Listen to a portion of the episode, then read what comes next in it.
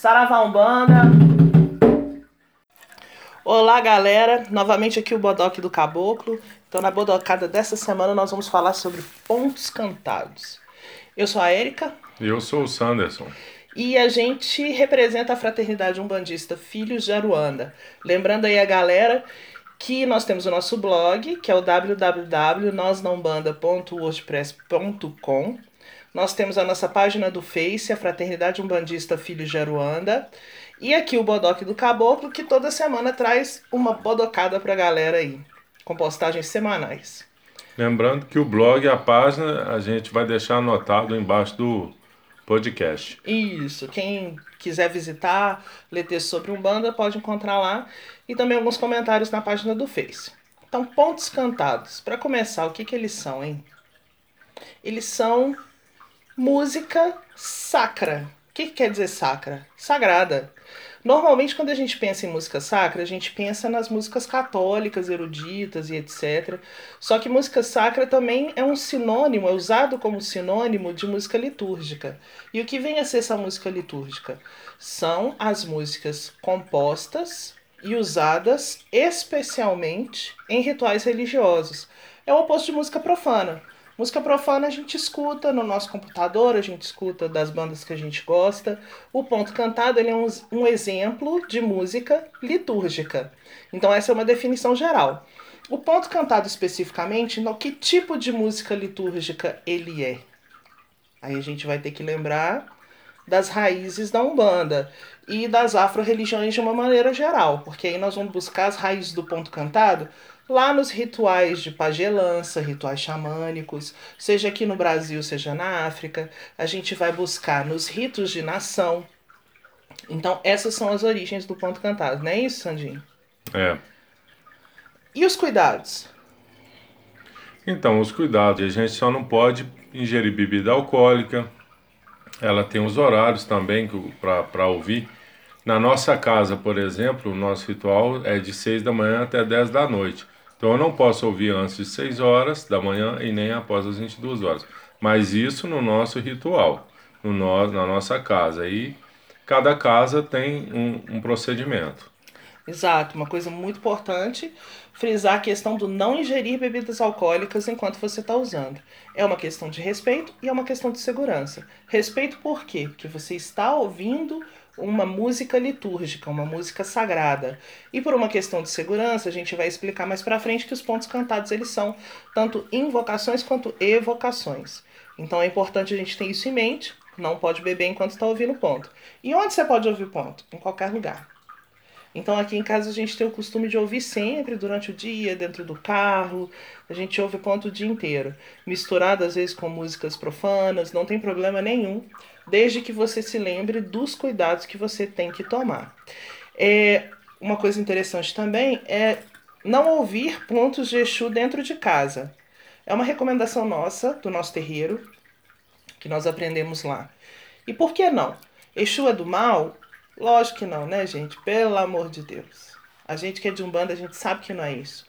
Só que como o ponto cantado, ele evoca uma energia, a energia de Exu é uma energia densa e é uma energia de guarda, vigília, proteção. Então essa energia densa, ela pode causar alterações no padrão de vibração da casa, interno da casa, que podem causar insônia, uma série de coisas. Então a gente quer essa energia também do lado de fora, porque ela é a energia protetiva que vai impedir que coisas entrem dentro da sua casa e etc. Então, quer ouvir ponto de Exu? Senta do lado de fora de casa, coloca o ponto para rolar, Aí, enquanto você faz, sei lá, alguma atividade doméstica, enquanto cuida das plantas, faz como quiser. Evita de escutar dentro de casa.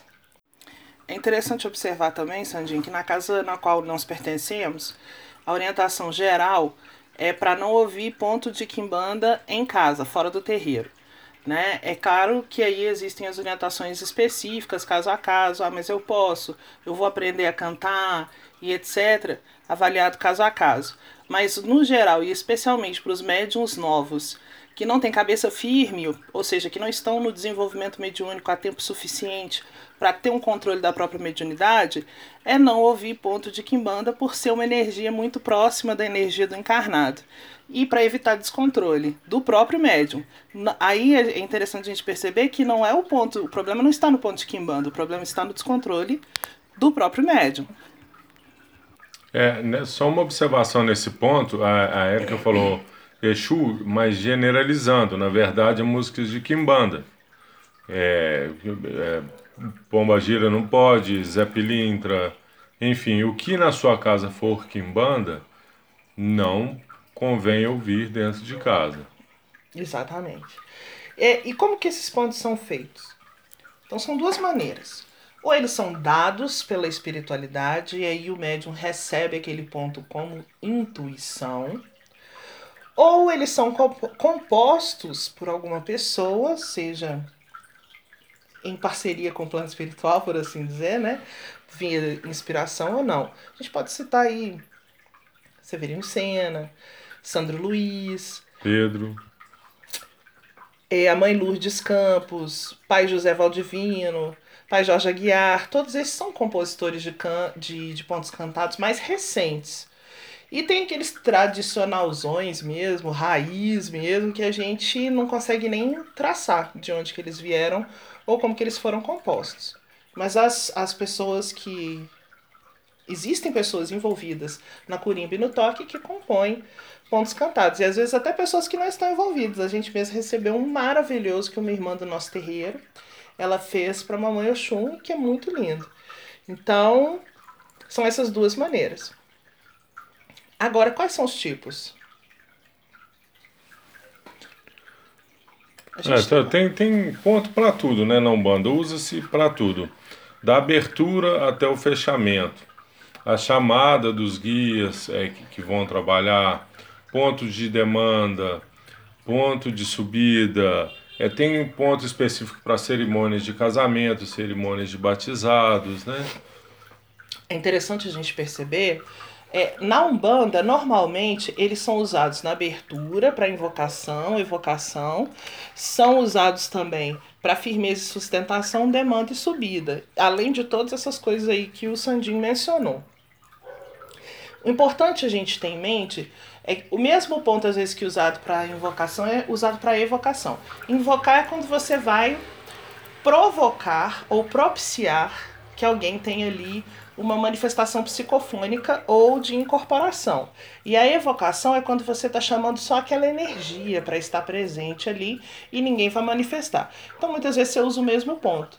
Você canta o ponto de caboclo, mas, por exemplo, quem está conduzindo o trabalho, seja a mãe ou o pai no santo, seja seus guias, eles viram e falam assim: ninguém incorpora, todo mundo só impõe as mãos. Através dessa imposição de mãos está sendo trabalhada a energia de caboclo com o canto do ponto de caboclo. Então a gente vê a importância do ponto cantado dentro de um terreiro. Agora, para tocar e cantar, precisa ser profissional? Não, não precisa. De jeito nenhum. É claro que um mínimo de afinação, conhecimento de ritmo, é um mínimo e às vezes até um pouquinho mais do que o um mínimo, especialmente no ritmo se a pessoa for tocar é, é, são necessários. Só que não é para a pessoa se dedicar inteiramente àquilo 24 horas por dia. Mas ela precisa treinar. Porque ela precisa entender, primeiro, qual será o papel dela ali dentro do terreiro, que é um papel muito importante. Importantíssimo até. Dentro da Umbanda a gente chama Ogã ou atabaqueira, né? Dependendo da tradição e etc. Ogã, para vocês terem uma ideia, é uma palavra que significa chefe. Ele é o braço direito do zelador dentro da casa. Isso. Quando o chefe que incorpora no zelador está em terra, ele é que olha e comanda o terreno.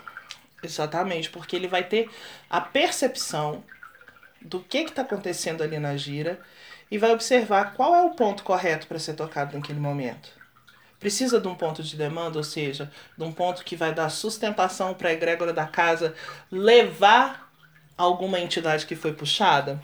Precisa de um ponto de firmeza? Ou seja, para facilitar ou de chegada, para facilitar a incorporação dos médiums em desenvolvimento?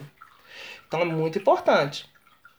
E são usados atabaque, a gogô, outros instrumentos simples de percussão e, obviamente, a voz, que é um instrumento muito importante, porque no, quando a gente fala de ponto cantado, é interessante a gente perceber que eles estão presentes mesmo nos terreiros em que não se usa atabaque, né?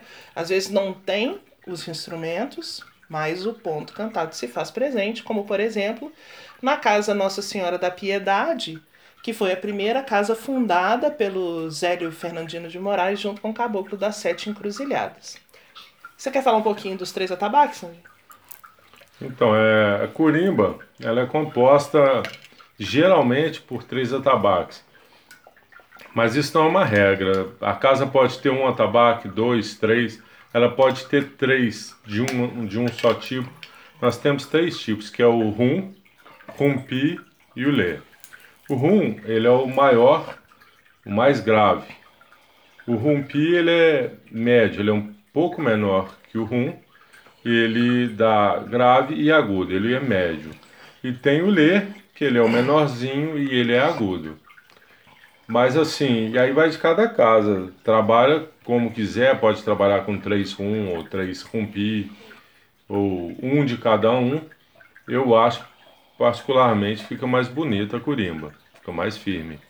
É, e é interessante a gente saber também, existe hierarquia entre os ogãs, entre os atabaqueiros? Existe. Só que isso depende da designação recebida dentro do terreiro, como que isso será é, organizado e designado pelas entidades chefes e pelos zeladores encarnados. E tem uma coisa que é muito importante. Às vezes chega aquela pessoa que tem uma noção maravilhosa de percussão, que toca muito, mas é uma pessoa que não tem firmeza, que não segue os preceitos, que não é frequente, não tem assiduidade na gira, não se importa em conhecer o ritual. Então, essa pessoa, por mais que ela seja o melhor musicista, essa pessoa não será colocado ou não receberá a responsabilidade de ser o primeiro organ da casa. Porque o primeiro organ não é apenas tocar, ele pode saber tocar o toque mais simples, que é o que ele vai adaptar, ou tocar nenhum toque de nação, conforme tem o Ijexá, Nagô etc.